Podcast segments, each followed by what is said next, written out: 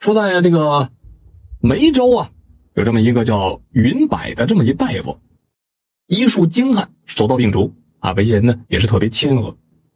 这平日里啊，总会抽空去山上采药。这十里八村的人呢，也都找他来看病来。这人很受人拥戴，人们都称他是神医。有这么一天晚上啊，月明如昼的啊，他这个白天呢到外村去出诊，走了好远的路，到了家里边啊，已经是累得精疲力竭了，伏在岸上看了会儿这个医书，然后就哈欠连天，上床躺下了。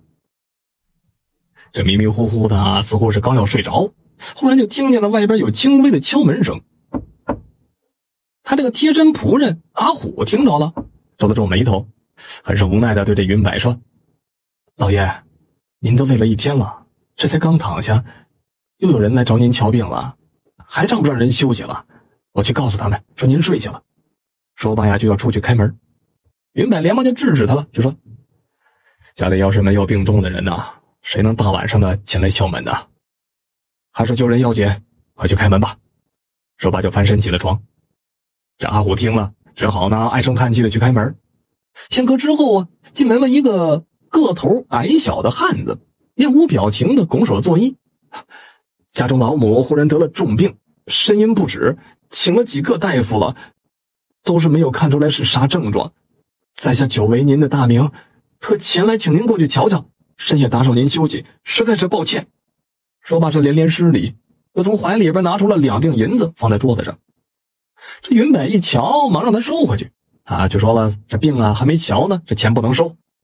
那汉子只好拿起来，临走的时候又偷偷的放在桌子上了。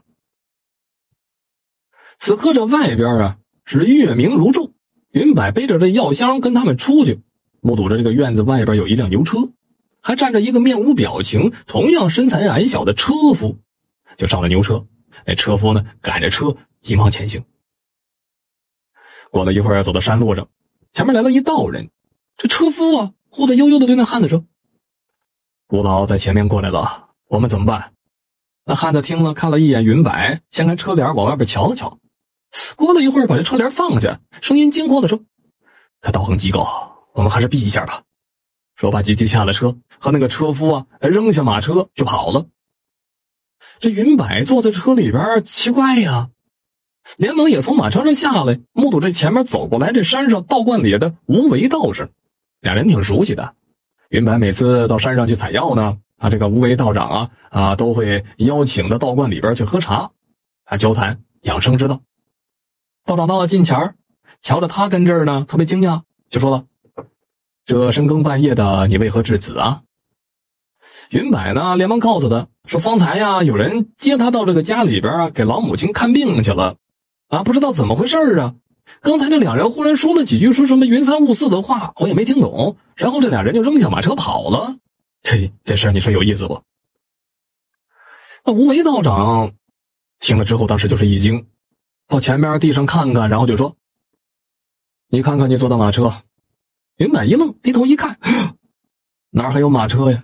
前面只有一大癞蛤蟆，还有一个很大的粪筐。那道长目睹他这愕然的样子，就说。这马乃是蛤蟆所变，而马车呢，则是粪筐所变，而那两个人根本就不是人呐，乃是鬼也。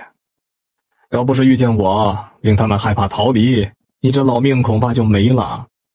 云柏听了之后，吓得浑身发抖啊，说不出话来了。无为道长扶着他回了道观，两人喝了一杯热茶，他的身子呢还是抖个不停。道长又烧了一道黄符，和了水让他服下。在道观里边休息了一会儿，看着他缓过神来了，这才送他回了家。刚进家门，那仆人阿虎脸色苍白的过来扶他，把刚才那汉子给的银子拿出来让他瞧。云白看了更是大惊啊，那银子竟然是几块石头，真是又怕又哭笑不得。经过此事之后，云白也是大病了一场。人们知道了之后呢，都陆续的登门去探望他，令他很是欣慰。这人们听说了他的经历之后，也是吃惊啊。就有人调侃他医术高明啊，这神医的名声大噪，甚至连鬼都请他来看病了。不过经过此事之后呢，这云柏也是不在这深夜里边出诊了。就算是出诊，也需要好些个人一起陪着才去的。